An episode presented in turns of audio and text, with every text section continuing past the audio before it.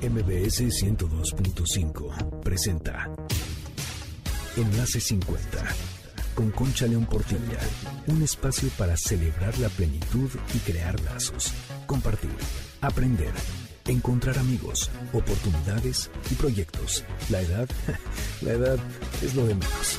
La actitud marca la diferencia, porque lo mejor de la vida empieza hoy.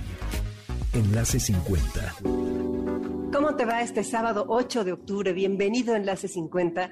Feliz de estar contigo, feliz de que nos sintonices, de que seas parte de nuestra comunidad. Soy Concha León Portilla y te recuerdo nuestro WhatsApp 5523 2541 61 y todas nuestras redes Facebook, Twitter, Instagram y YouTube Enlace 50. Como cada semana te invito a que entres a nuestras redes porque hay un buen de cosas que aprender. Las preparamos con mucho empeño, con mucho cariño y ya con mucho conocimiento que estamos adquiriendo a través de los años. Vamos a iniciar con una frase de Buda que dice así, ni tus peores enemigos te pueden hacer tanto daño como tus propios pensamientos. ¿Qué opinas? ¿Qué opinas? ¿Cómo manejas tus pensamientos? ¿Qué tan bueno eres para controlar a ese hámster que a veces no para de dar vueltas en la rueda y hace como que casi nos vuelve locos.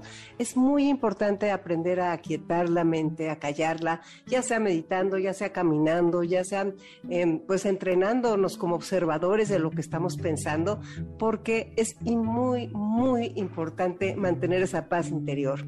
Y esa paz interior es imposible de mantener si nuestros pensamientos andan de un lado para otro, haciéndonos las peores jugadas. Hay que conseguir pensamientos que nos hagan campeones. Y algo muy importante es valorarnos. Creo que valorarnos es lo mejor que podemos hacer por nosotros mismos.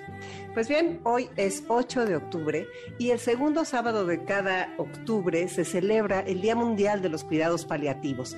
Y esto es con el fin de crear conciencia de lo que son los cuidados paliativos, lo que significan y de cómo pueden beneficiarnos, tanto si somos el paciente que está muriendo o como si somos parte de la familia que está acompañando a una persona en los últimos instantes de su vida. Miren, la terapia de cuidados paliativos incluye desde pues medicinas, fármacos para aliviar el dolor del paciente y también tratamiento psicológico para él y su familia, tratamiento tanatológico, trabajo social y algunas acciones que te permiten acompañar de la mejor manera los últimos momentos o te permiten a ti vivir de la mejor manera esa despedida, esa despedida que a todos nos va a pasar. Para hablar del tema estará con nosotros la tanatóloga paliativista Miriam Israel. Ella sabe de esto, pero muchísimo, tiene una amplia, muy, muy amplia experiencia y acaba de sacar un libro que se llama Abrazar hasta el último aliento. Así que qué mejor que Miriam Israel para platicar de todo esto.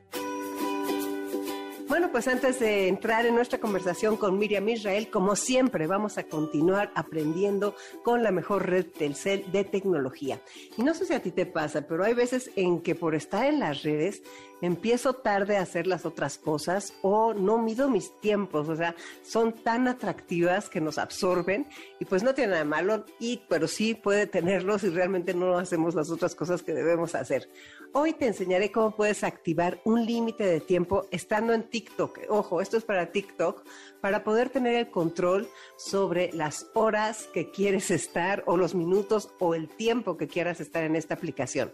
Lo primero que tienes que hacer es entrar a TikTok y vas a la sección que dice perfil. Ahí das clic en las tres barritas de arriba y escoges la opción ajustes y privacidad. Esta opción de ajustes y privacidad ya sabes que la tienes en muchísimas cosas que tienen que ver con las redes sociales y con todo lo que tiene que ver con la tecnología. Ahí en ajustes y privacidad buscas el icono que tiene un paraguas llamado desintoxicación digital y das clic en tiempo en pantalla diario. Ahí escoges el tiempo que quieres estar en TikTok, le das a activar y colocas una contraseña. Listo, TikTok te enviará un mensaje cuando se termine tu tiempo. Fíjense qué importante y qué interesante esta forma de decirnos ya hasta aquí, de poner un límite para que podamos estar haciendo otras cosas. Es muy importante estar conscientes del tiempo que invertimos en la tecnología. Recuerda que estas son solo algunas de las tantas maneras de sacarle mayor provecho a tu celular y que puedes ver otros tutoriales como este en reconectadostelcel.com y ahí vas a descubrir muchos videos para el uso de aplicaciones, porque Telcel está comprometido en disminuir la brecha digital. Todo esto es posible a través de la mejor red Telcel. Soy Conchalón Portilla, gracias por estar aquí en Enlace 50. Te espero en el siguiente bloque en el que vamos a platicar con Miriam Israel sobre los cuidados paliativos. ¿Qué son? ¿En qué momentos son oportunos? ¿En qué consisten? Todo esto para tener una despedida digna, un mejor final de nuestras vidas. No te vayas. Enlace 50, Enlace 50. Estoy aquí de regreso contigo este sábado 8 de octubre en Enlace 50, Día Mundial de los Cuidados Paliativos. Yo no sé si tú tengas muy claro qué son los cuidados paliativos y a quién le pueden servir y cuándo y cómo. Sin embargo, hoy tenemos a Miriam Israel, que es experta en el tema, para que nos hable de eso y también la sorpresa de su libro que está resultando una maravilla. Bienvenida, Miriam, qué gusto que estés aquí con nosotros. Gracias, Concha. Muchísimas gracias por tu invitación y sobre todo la posibilidad de poder dar a conocer este modelo de atención. Sí, fíjate que es importantísimo, Miriam, porque pues conforme van pasando los años, de repente nos enteramos y sabemos de personas que están en situaciones ya muy cercanas a morir, gente que nosotros, seres queridos, y creo que estos modelos de atención cambian totalmente la forma en que nos vamos, ¿no? Y me gustaría que nos platiques, por favor, qué es eso, y primero que nos digas ¿Por qué te gustó? ¿Por qué estás tan metida en todo eso? Háblanos de ti. Mira, eh, hace muchos años el esposo de mi mamá estaba muriendo en Estados Unidos. Fui a verlos para despedirme de él y vi lo que estaban haciendo en, en el hospice de allá. Y decidí que eso lo tenía yo que hacer en mi país. Punto. No había, no había punto de discusión. Y la vida me puso enfrente a las personas adecuadas para crear el primer centro de cuidados paliativos en México, que se llama el Centro de Cuidados Paliativos de México, y eh, dar la atención domiciliaria a través de un médico, de una enfermera, de un tanatólogo, ¿sí? Y entre ellos tres, y un trabajador social, y entre ellos atender a la familia y al paciente, ¿sí? Y entonces, esto es lo que me, esto es lo que, es mi misión de vida, Concha, no te lo puedo decir de otra manera. Y cuando la descubrí, dije, bueno, de aquí soy, entonces, estoy dedicada en cuerpo y alma tanto al estudio para ver cómo mejorar, como ahora con mi libro para poder difundir las bondades de los cuidados paliativos. Miriam, ¿tú qué eres de profesión y cómo empezó tu trayectoria? Licenciada en Administración de Empresas. Qué bueno, eso habla mucho de que en la vida podemos hacer tantas cosas, ¿no? En estas vidas largas. Y a los 69 años acabo de sacar mi primer libro, Concha. Así que no existe edad para cambiar el rumbo, no existe más que cuando tienes el verdadero deseo de hacerlo, allá voy. Sí, o sea, el ir directo y y muchas veces con pros, con contras, eh, falta de dinero, falta de apoyo, falta de, falta de, pero muchas ganas de hacerlo. Y entonces desde ahí no hay nada que me pare. Wow, pues fíjate que eso qué alentador y qué esperanzador es escuchar personas que te dicen esas cosas. O sea, dijiste que tienes 69 años y que acabas de sacar tu primer libro, que estudias administración de empresas, pero también has tenido alguna formación en tanatología o en ah, psicología o en algo así tengo 15 años estudiando, empecé con el diplomado de tanatología, le seguí con el diplomado de cuidados paliativos, le seguí con logoterapia, le seguí con terapias alternativas, que es medicina china, toda esta parte de, alternativas. Luego seguí con constelaciones familiares y luego estuve en el budismo y luego en el taoísmo y luego en el o sea, you name it, hasta que encontré Kabbalah y desde Kabbalah he encontrado una razón de ser, ¿sí? De mi persona. Me faltó eh, uno de los más importantes que fue el primero, Semiología de la Vida Cotidiana, con Alfonso Ruiz Soto. Fue mi primer, primer curso y claro, fue, fue maravilloso y fue un parteaguas en mi vida porque me enseñó a ver quién soy. Y déjame contarte una historia de lo que me pasó en octubre del año pasado, estaba yo, yo sabía que tenía que escribir, yo sabía que tenía que hacer eh, yo sabía que tenía que plasmar en un papel mis experiencias, ¿sí? Yo lo sabía. Y entonces eh, tomé un curso con un Dani maravilloso que hizo dos preguntas. Uno, no puedes escribir un libro si no sabes quién eres. ¿Cuál es tu legado? ¿Qué es lo que quieres dejar? Y bueno, ya con esas dos preguntas, pero así mira, como cuchillito, fui derechito, derechito para terminar el libro y las cosas se van dando de tal manera en que ahí está ya el libro. Bendito Dios.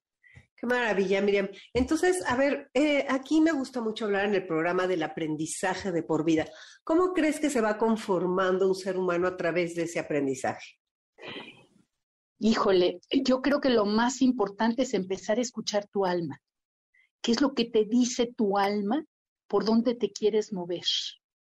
¿Sí? O sea, seguir tu impulso, seguir esta, esta señal que te llega, que dices, ok, ahí está, ¿y ahora qué hago con ello? Ah, pues vamos a, por aquí, ah, mira, por aquí no fue, ah, pues entonces por acá, ¿sí? Y si es para ti, lo vas, te va a llegar, punto. Si no es para ti, aunque estés pica y pica y pica, punto, no te va a llegar, no va a ser para ti. Sí, eso estoy de acuerdo, pero esa alma está guiada por un espíritu de búsqueda. Y ese espíritu de búsqueda va caminando, buscando en distintos cursos y escuchando a diferentes maestros para poder seguir como construyendo esa estructura interior que te lleva después a hacer tu libro y que también te lleva a decir, encontré mi vocación en los cuidados paliativos. A ver, hay personas que ahora seguramente querrán saber qué es un hospice.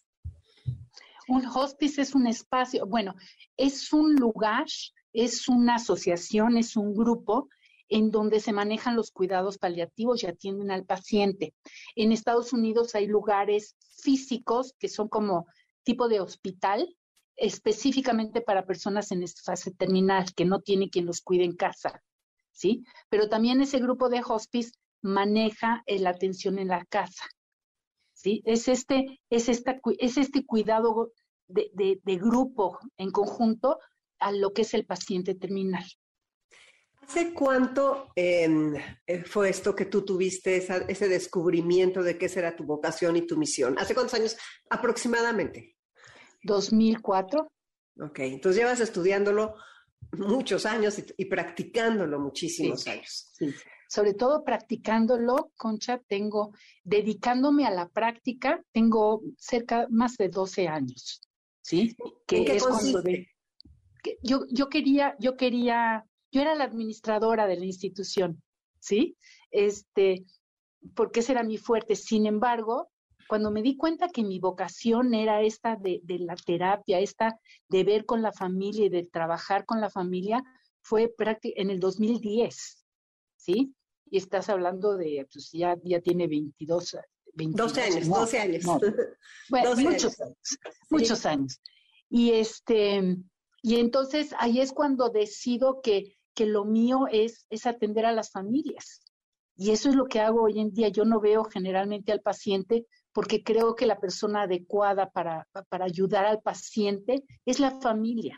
Yo creo que la persona adecuada para darle la contención, para ser el terapeuta, para darle este, eh, este empuje al paciente es la familia. Y entonces lo que trato de hacer es capacitar a la familia como cuidadores primarios para que puedan tener las herramientas de despedirse de su ser querido.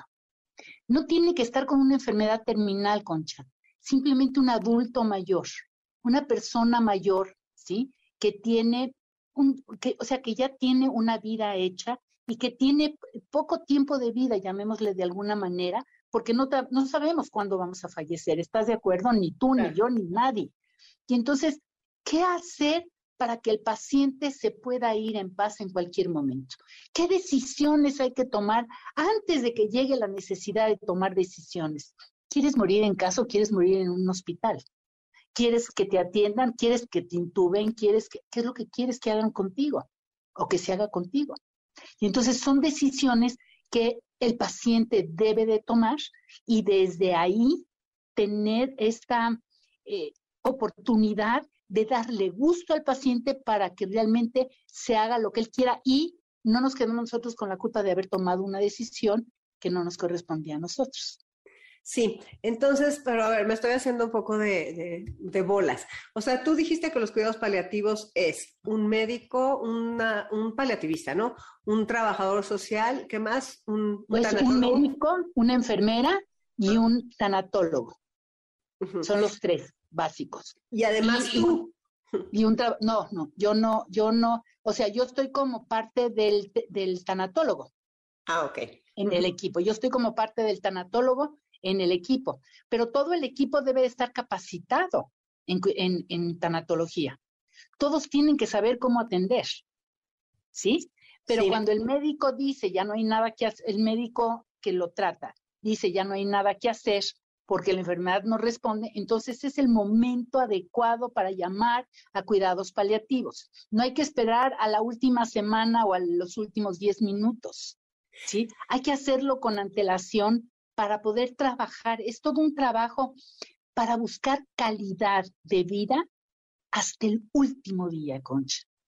Me parece interesantísimo. Ok, entonces en el momento en que el médico te dice estás en el hospital, ahora por ejemplo yo tengo casos, tengo casos conocidos, cercanos, que te dice, sabes que ya no hay nada que hacerlo, eh, creo que lo mejor es que te vayas a tu casa y ahí vas a, este, a morir y los cuidados paliativos te van a venir a asistir. Entonces te llaman. ¿Y qué es exactamente? ¿Cómo es el trayecto? Porque es algo que yo creo que hasta nos pone nervioso escuchar y me gustaría que nos expliques exactamente así, en qué consiste. Yo te llamo, Miriam, por favor, está pasando esto. Desde el primer momento, ¿qué pasa? Mira, hay, hay dos caminos, Concha. Uno es tú me llamas a mí porque tú tienes a tu médico, porque tú tienes a tu, a tu algólogo que te controle el dolor, porque tú tienes a, a tu grupo y me llaman a mí para ver la cuestión emocional de la familia. ¿Sí? Eso es lo primero.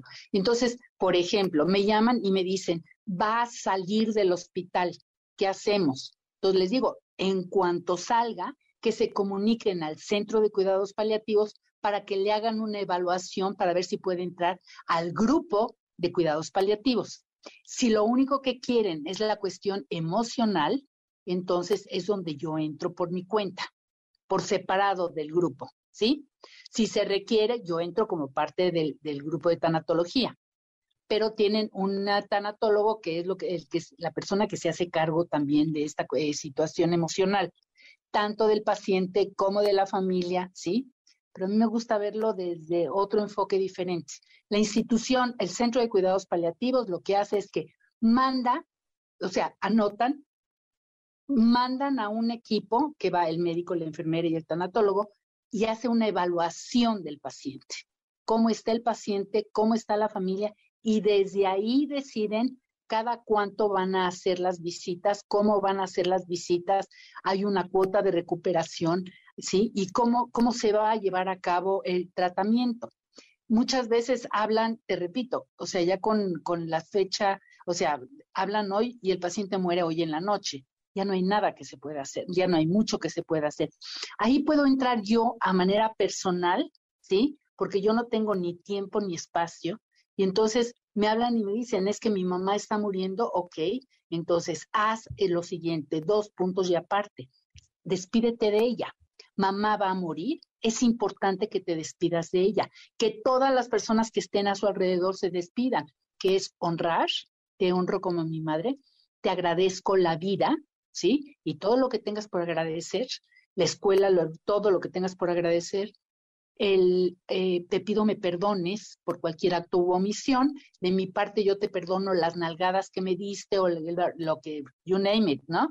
O, o de momento, no puedo perdonar la violación que me hiciste. O de momento no puedo, no puedo perdonar el abandono, ¿sí? Y entonces, pero yo te voy a perdonar cuando yo esté lista. el perdón no depende de ti, tú sabes que depende totalmente de mí, ¿sí? Y entonces cuando yo esté lista, yo voy a perdonar. Y el cuarto punto, que es el más difícil de todos, es decirle, Ma, por el amor que yo te tengo, cuando sea tu momento, para mí va a estar bien de que te vayas. No es que ya quiero que te mueras, no es que ya quiero la herencia, no. Por el amor que te tengo y porque me duele verte en este estado, cuando sea tu momento, para mí va a estar bien de que te vayas.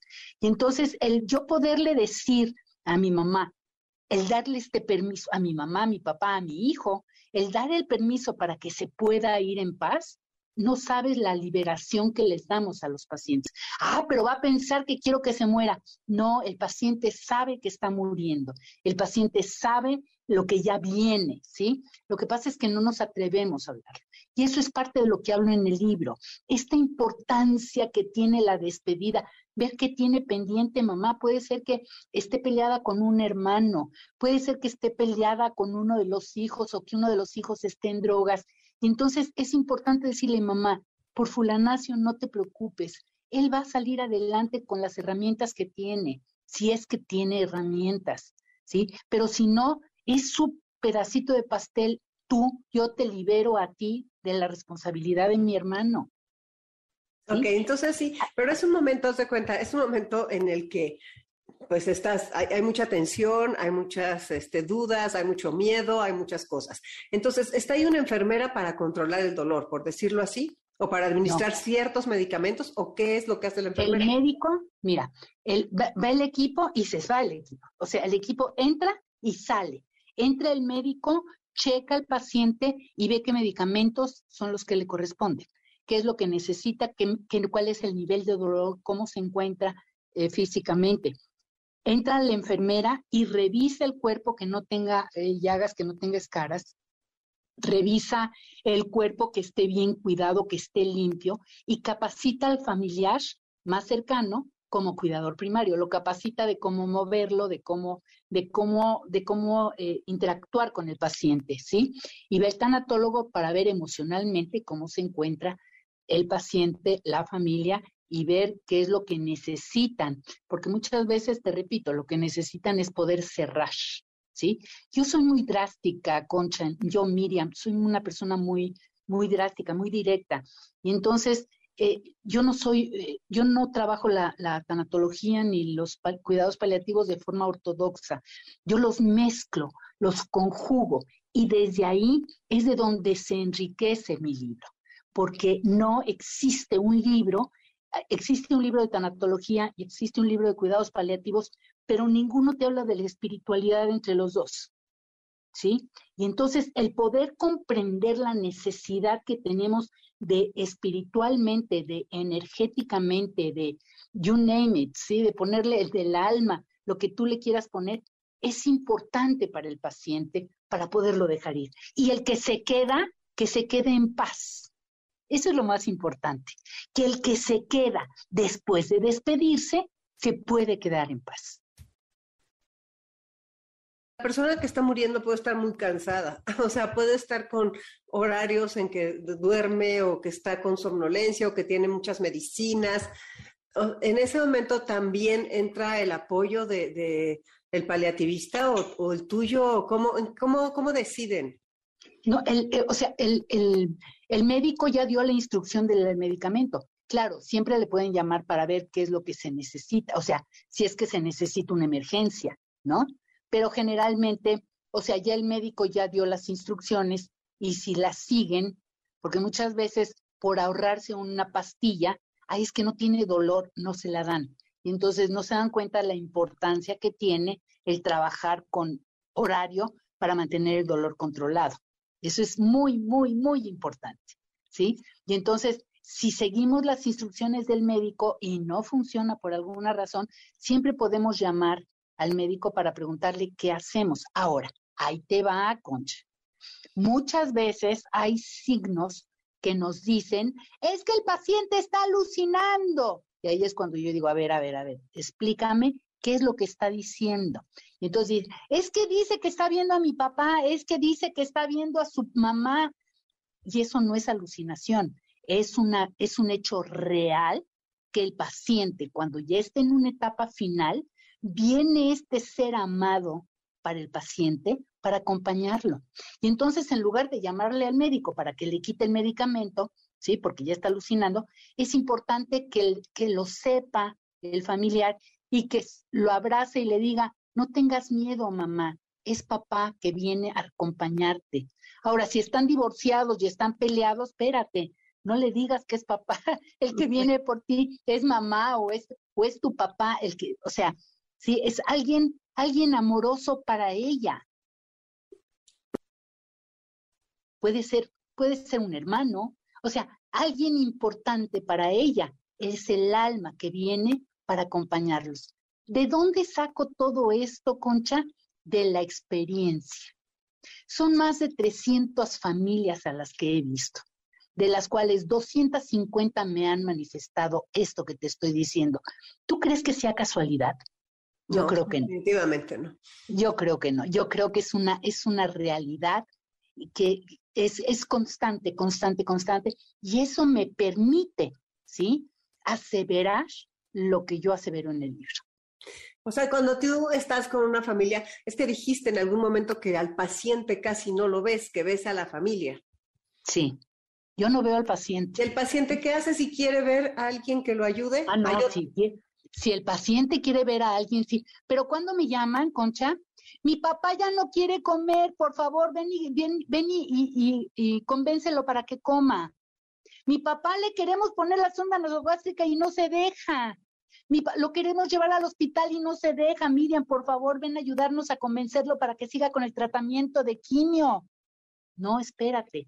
Primero vamos a hablar la familia, ¿sí? De lo que papá tiene, cuál es su diagnóstico, cuál es su pronóstico, qué es lo que papá quiere y desde ahí tenemos todos que respetar lo que quiere papá.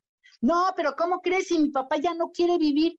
Pues no, si tu papá ya no quiere vivir, no puedes hacer nada para, para, para, convencerlo de que viva. Lo que sí puedes hacer es darle calidad de vida hasta el último día, de acuerdo a sus necesidades, de acuerdo a sus posibilidades, de acuerdo a lo que él quiera. Y entonces el paciente, si el paciente sí quiere verte. Entonces sí voy a verlo. ¿Y ahí qué conversación se entabla? La pregunta es, ¿qué tienes pendiente? ¿A qué le tienes miedo? ¿Cuál es tu temor? ¿Qué tienes pendiente en este plano que necesitas terminar para poderte ir en paz? Miriam, permíteme un segundo, tenemos que ir a un corte. Soy Concha León Portilla, quédate en Enlace 50. Enlace 50, Enlace 50. ¿Qué te parece todo lo que hemos aprendido, verdad? Es muchísimo esto de cuidados paliativos y vamos a continuar este sábado 8 de octubre nuestra conversación con Miriam Israel. Me preocupa la parte médica, o sea, porque por ejemplo ahorita en hospitales que te dicen lléveselo a su casa y nosotros les vamos a, llevar algo como de cuidados paliativos a su casa. Eso mira, no lo hacen como debe de ser. O sea, lo que llevan quizás sea la cama, lo que llevan quizás sea la andadera, quizás lo que llevan, pero la capacitación esta de ser humano a ser humano no se lleva a cabo. No por parte del hospital. sí. no por parte del grupo de cuidados paliativos del hospital.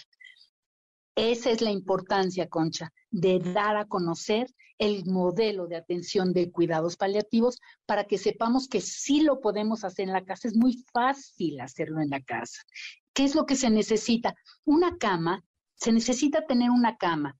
¿De qué tamaño? Pues puede ser individual para que se pueda estar cambiando la sábana y para que se le dé la vuelta al paciente y se pueda manejar. Hay dos fases. Uno es cuando el paciente puede caminar, ¿sí? Que no se tropiece con nada en el camino, que no hayan tapetes que se, con los que se puede, ¿sí? Eh, que, que la anda, pueda andar con una andadera. Es importante que tenga un, un excusado junto para que en las noches no tenga que ir hasta el baño, sino que pueda hacer ahí, pero muchas veces el paciente no lo quiere, o, que, o, o pedirle que nos ayude usando un calzón desechable. Si le decimos pañal suena denigrante, pero si le decimos calzón desechable suena diferente.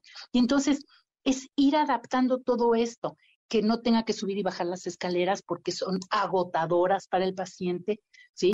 Y conforme el paciente va evolucionando, ¿sí? Que tenga, por ejemplo, una campanita para que le pueda llamar al cuidador que pueda estar en el mismo piso que el, que el, que el cuidador y el, cuidador no tenga que estar subiendo y bajando con la comida y con todo esto.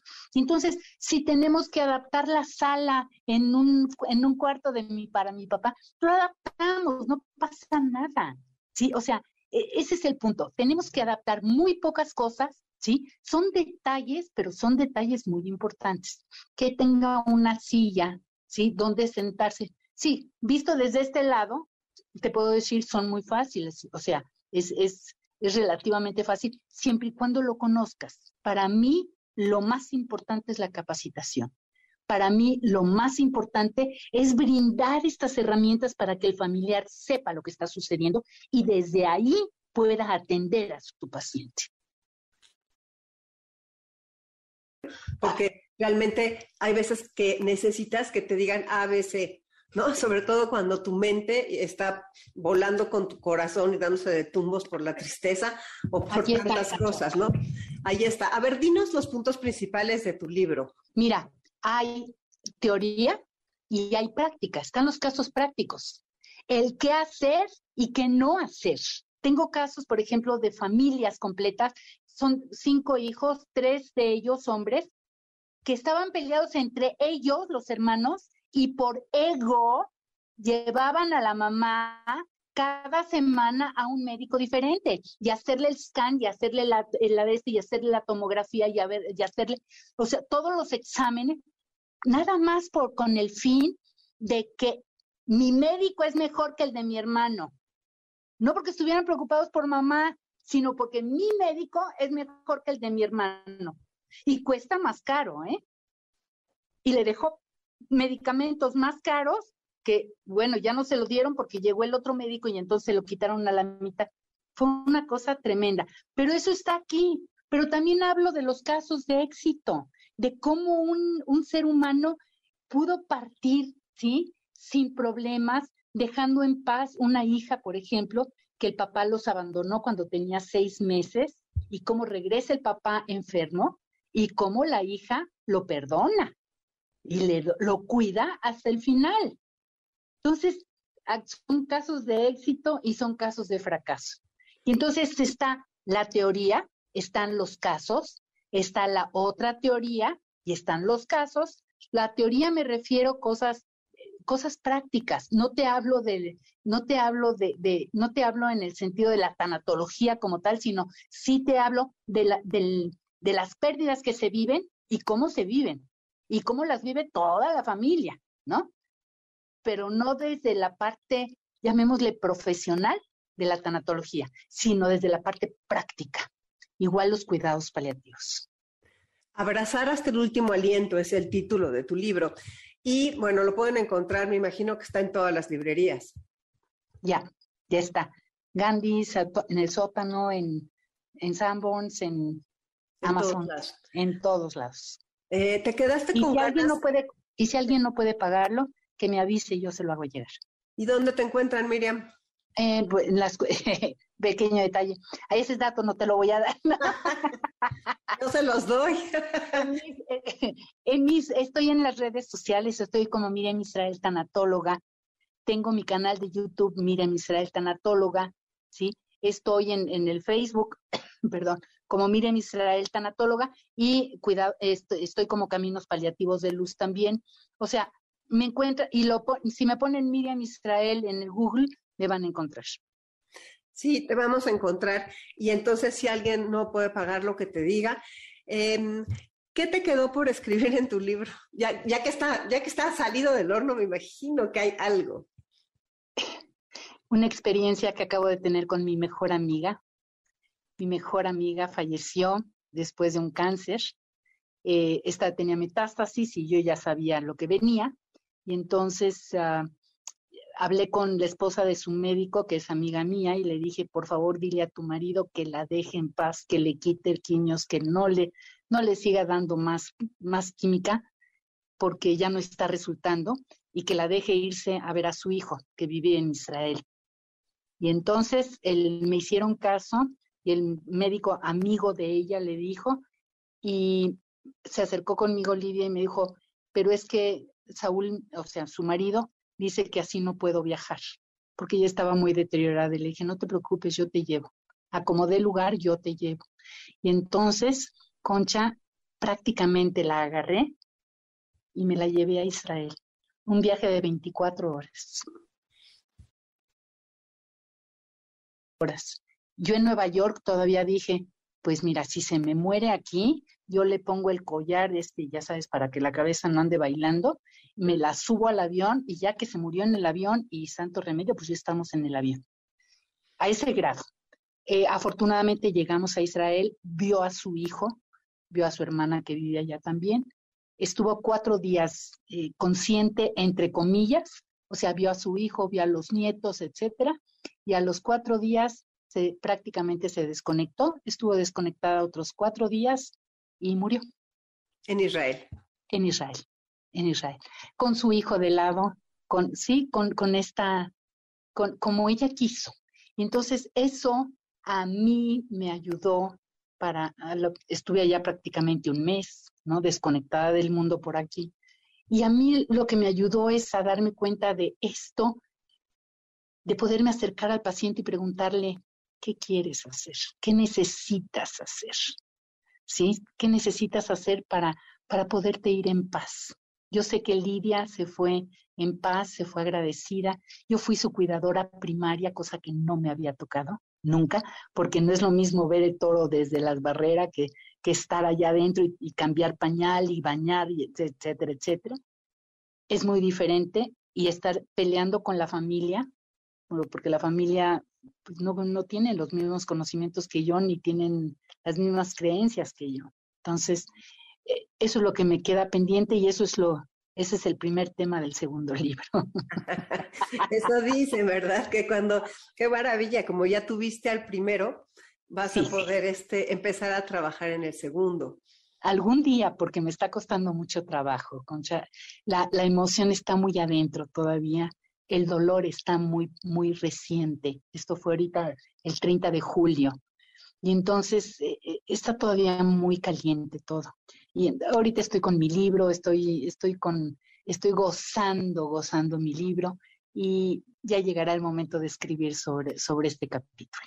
Cuando llegué a México, cuatro días estuve en cama, en cama, en calidad de muerta, o sea, no podía yo ni con mi alma. ¿Por qué? Por el dolor, pero sin sufrimiento, porque yo sabía lo que iba. Claro. Yo sí puedo decirte misión cumplida. Sí, misión cumplida y eh, es una historia preciosa y es esta historia me gustaría a partir de ahí compartir qué pasa con las personas que has ayudado, o sea, con las otras familias, no, no en, tu caso personal, sino cuando mueren el ser amado, ¿tú todavía das un acompañamiento final o ya no estás? ¿O me entiendes? No, no sé, se puede todo. Te voy a explicar. Generalmente yo doy una sola consulta. Nunca doy dos. ¿Por qué? Porque trato que en una entiendan lo que necesito transmitirles y porque generalmente no hay tiempo. Claro, cuando viene el fallecimiento me escriben para decirme, mamá ya partió, ¿sí? Y entonces la pregunta es, ¿cómo están? Estamos tranquilos, estamos en paz. Y ahorita he tenido, he tenido el pago más maravilloso de la vida. Haciendo las presentaciones del libro, me llega gente que de alguna manera yo atendí, que de alguna manera yo los acompañé, ya sea física o ya sea por internet o ya sea simplemente con una llamada telefónica, sin consulta, sino nada más una llamada telefónica que vienen para agradecerme, Concha, el que, el que hayan recibido esa información a tiempo para poder cerrar con papá, con mamá, con un hijo. Entonces, he tenido unas, eh, unos testimonios bellísimos que termino llorando de la emoción, ¿sí? Porque me, imagínate, es, es alimento al alma y al ego también, pero no le digas a nadie. Pues sí, pues sí, pues sí. Entonces, ¿cómo se llama? Repítenos cómo se llama tu libro. Quiero que lo digas tú con tu voz. Abrazar. Abrazar hasta el último aliento. Perder el miedo a la muerte de un ser querido. ¿Sí? Porque no es perder el miedo a la muerte, sino es la, la muerte de un ser querido. Desde el amor, desde la compasión, desde el acompañamiento. Y desde el cuidado. Concha, mucha gente me ha dicho que vendas mucho. Y yo digo, no, que lo lean mucho. Claro. No me interesa la venta, me interesa que lo lean, me interesa que se capaciten. Voy a dar una plática en un hospital y les dije, se los vendo a 200 pesos y quien no pueda, a 100 también. O sea, no es el dinero lo que, lo que mueve, es el deseo que la gente conozca el modelo de cuidados paliativos y lo pongan en práctica en beneficio de la humanidad. Pues me parece muy bien y qué bueno que me dijiste que querías hablar de esto hoy, justo el 8 de octubre, que es el Día Mundial de Cuidados Paliativos para que la gente conozca. Estos cuidados paliativos, ya para cerrar, se llevan a cabo en muchos países. ¿O ¿Dónde están las principales escuelas o cómo está la gente que quisiera aprender de eso? Mira, en, hoy en día en México ya tenemos la legislación desde el año 2009, sí, ahí está este, hay algo también que se llama voluntad anticipada. Hay algo, o sea, legalmente estamos cubiertos. No es eutanasia, que quede muy claro, no es ayudarle al paciente a morir, ni mucho menos. Es ayudarle al paciente a vivir con calidad hasta el último día. es, de eso se trata. Y es muy importante el comprender. En Estados Unidos está muy desarrollado, en todas partes del mundo está desarrollado no somos los únicos que no estamos desarrollados. Todos están en, en veremos, en, en, intentar ponerlo en, en, práctica, ¿sí? Este, pero, pero bueno, se está picando tierra, hay eh, se está picando piedra, hay asociaciones, está la Asociación Latinoamericana de Cuidados Paliativos, está la Asociación de, del Dolor de, Cuidados Paliativos, o sea, hay muchas asociaciones, hay muchos medios para estudiar, hoy en día se puede tomar diplomado con muchas partes, cuando yo empecé solamente se, se podía tomar en grafos, con, en España, con el doctor, eh, con el doctor, ok, Marcos Gómez Sancho. Este, pero hoy en día se pueden tomar en diferentes lugares, ¿sí? Como diplomado, como maestría, y está como maestría sobre todo en Oaxaca, Guadalajara. Ahí van, ahí van, ahí van, picando piedra.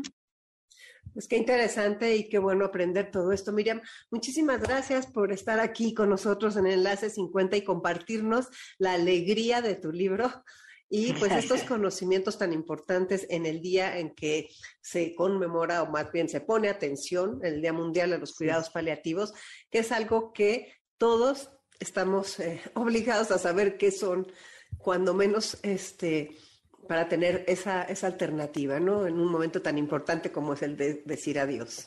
Claro, y sobre todo saber qué es lo que quiere mi papá, qué es lo que quiere mi mamá, qué es lo que quiere mi hijo con hidrocefalia hacia dónde quiere llegar. ¿sí? ¿Qué es lo que quiero yo cuando esté ahí? O sea, también, o sea, tenemos que hacer ese trabajo personal, definitivamente. Y comentarlo y comunicarlo, aunque no hagas tu voluntad anticipada firmada ante notario, que tu familia lo sepa. Sí, ojalá esté firmada ante notario. Yo siempre invito a la gente a que haga sus trámites ordenadamente, pero pues si no, sí, comentarlo y poner en la mesa esos temas que tanto nos preocupan, pero tanto nos acercan en el momento en que ya se comenta sobre la mesa. Muchas gracias y pues te dejo ir a tu consulta. Muchas, muchas gracias. Soy Concha Portilla, quédate en Enlace 50. Enlace 50 Enlace 50. Continúo contigo aquí este sábado 8 de octubre en Enlace 50 y vamos a platicar con Nelly Rosales Plasencia de un proyecto que está lanzando y que tiene que ver exactamente con nosotros. Y como enlace es crear vínculos, sinergia, colaborar entre todos, me da un gusto enorme que haya otra persona que se avienta a pensar en los de 60 y más. Bienvenida Nelly, qué gusto que estés aquí. Gracias Concha, gracias por abrir este espacio que ya, que ya nos, nos lleva camino adelantado en este tema del emprendimiento senior. Pues platícanos qué es Platino 60 y por qué lo hiciste y qué va a pasar próximamente. Pues mira, Platino 60 es una iniciativa que contribuye con acciones transversales, es decir, con el sector público, privado y la sociedad, para contribuir al bienestar de las personas mayores. Y hablando de un bienestar general en varios sentidos, nuestros principales propósitos están enfocados al bienestar físico, mental y económico. Es decir, queremos eh, contribuir a cambios del entorno para beneficio de estas personas. Y traemos dos, este, dos objetivos. Este objetivo es el principal y por otra parte estamos empujando una agenda empresarial donde estamos eh, hablando con la iniciativa privada y el sector público para que se haga sinergia y se impulse y se potencie la economía plateada, que es que todo lo que tenga que ver en productos, servicios, bienes que beneficien a la comunidad y que además aporten a la economía global. Es importantísimo, Nelly, porque realmente muchos de la mercadotecnia y la publicidad piensa que la vida termina a los 50 y los clientes también. Y entonces, qué maravilla que ese abrir los ojos a las empresas y a todas las personas sobre el poder gigantesco de las personas de 60 en adelante en este segmento con esta población que crece y crece como tú y yo sabemos. Vas a lanzar Platino 60 próximamente en Guadalajara. Así es, elegimos eh, lanzar esta iniciativa en Guadalajara el 15 de octubre en el Conjunto Santander de Artes Escénicas, que es un recinto de, artes primer mundo eh, de la Universidad de Guadalajara en un centro cultural. Y vamos a hacer un lanzamiento en el marco del Día Platino, que es una de nuestras, de nuestras acciones. Tenemos varias, pero el Día Platino es como nuestro evento cumbre. Entonces vamos a lanzar en Día Platino esta iniciativa y es un día para disfrutar la vida, para poner los puntos sobre las IES y decir, oigan, la vida sigue, la vida tiene mil posibilidades, que son disfrutar, por supuesto, pensar en construir una vida saludable, hacer varios puntos de reflexión en torno a, ti como persona mayor y encontrar puertas abiertas que a lo mejor no son tan fáciles de conectar o de ver como el emprendimiento o los productos y servicios Vamos a tener un pequeño mercado platino con productos y servicios enfocados a comunidad senior que te hablan, que, que, quieren sumar a tu bienestar. Entonces, de eso se trata el Día Platino. Es un día para disfrutar las posibilidades de longevidad con catas, con gastronomía, con música y también con un énfasis muy grande al emprendimiento. Gracias por invitarme a la conferencia inaugural que tendré la oportunidad de dar en ese día platino. Gracias por creer en toda la trayectoria que hemos hecho aquí en Enlace 50 y lo que hemos aprendido de cómo vivir sanos, contentos, activos, productivos y felices la segunda etapa de la vida. No, al contrario, gracias a ti, de verdad.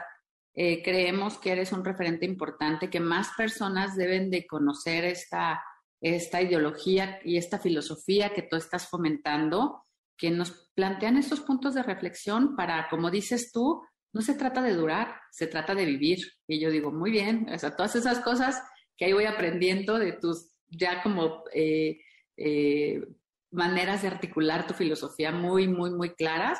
Entonces va a ser un, un honor y un placer que nuestro público que vaya al evento y nuestro público de la zona metropolitana de Guadalajara escuche los puntos de reflexión que planteas y que después se queden a disfrutar este día lleno de arte, cultura, lifestyle y además otras conferencias también de, interés para, para, abrir puertas. Ese es el, propósito del Día Platino. Buenísimo. Y además va a estar Diana Bracho, que acaba de estar con nosotros en Enlace 50 y la gente pues la, la quiere muchísimo. Entonces, pues te deseo todo el éxito, Nelly, y sigamos trabajando juntas y sigamos sumando fuerzas para que todo este cambio de paradigmas, todo este rompimiento de barreras tan importante y tan necesario se logre. Sí, muchísimas gracias y ahí nos esperamos. Digo, ahí los esperamos sábado 15 de octubre en Guadalajara, en el Conjunto Santander. Agenda todo el día, de 10 a 20 horas. Latino60.com, ahí pueden encontrar la agenda hora por hora y hacerse parte de la comunidad porque vamos a seguir teniendo eh, eventos y cosas en otros estados y, y vamos a seguir compartiendo y difundiendo información de valor. Gracias, Concha. Bueno, y ahora te comparto nuestro texto de salida, si tú así lo quieres, con la mejor red Telcel si me envías un WhatsApp al 5523 2541 61. Este es un texto precioso de Ricardo Walter Moreno que se llama Mientras. Mientras un cantor se anime a tomar la guitarra y en una plaza cualquiera elevar sus coplas al viento, mientras los jóvenes tengan sueños y un abuelo con migajas alimenta a las palomas, mientras más allá de viejas cenizas, la llama del amor vuelva a arder en los corazones, mientras el sol vuelva a brillar y la lluvia a caer, mientras todas las luces del mundo no alcancen para apagar la última estrella que en el negro y profundo cielo nos señala el camino, mientras pueda verte a los ojos y encontrarte, y en los míos descubras al niño que fui, mientras alguien riegue el jardín y espere por la flor que ha de nacer mientras todo el dinero del mundo no alcance para comprar un ideal, mientras por cada muralla alguien construya un puente, mientras por encima de todas las fronteras el viento corra libre y sin pasaportes y en su aliento se lleve tu suspiro y el mío para fundirlos en la inmensidad, Mientras tú sonrías por felicidad o por descuido, estarás en tu sonrisa dando luz a la vida. Y mientras un niño nazca inocente, libre de culpas y fracasos, y en su afán de aprender a caminar intente dar un primer paso, sin importar los tropiezos o los golpes que puedan venir, entonces, entonces el mundo seguirá siendo un camino por recorrer y sin lugar a dudas, el hogar ideal en donde vivir. Solo basta que abras los ojos y estés dispuesto a darte cuenta. ¿Verdad que es muy bonito?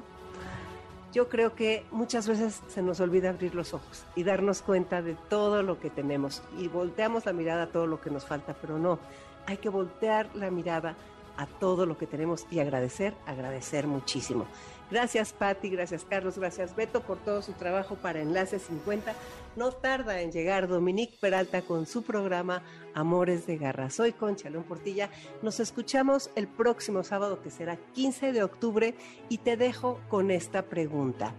¿Qué haces cuando tus pensamientos empiezan a atacarte? ¿Cómo los silencias? Compártenos cómo lo haces para que muchos aprendamos de ti. ¿Qué cuántos años tengo? ¿A quién le importa? MBS 102.5 presentó Enlace 50 con Concha León Portilla. Te esperamos el próximo sábado, una a 2 de la tarde, por MBS 102.5.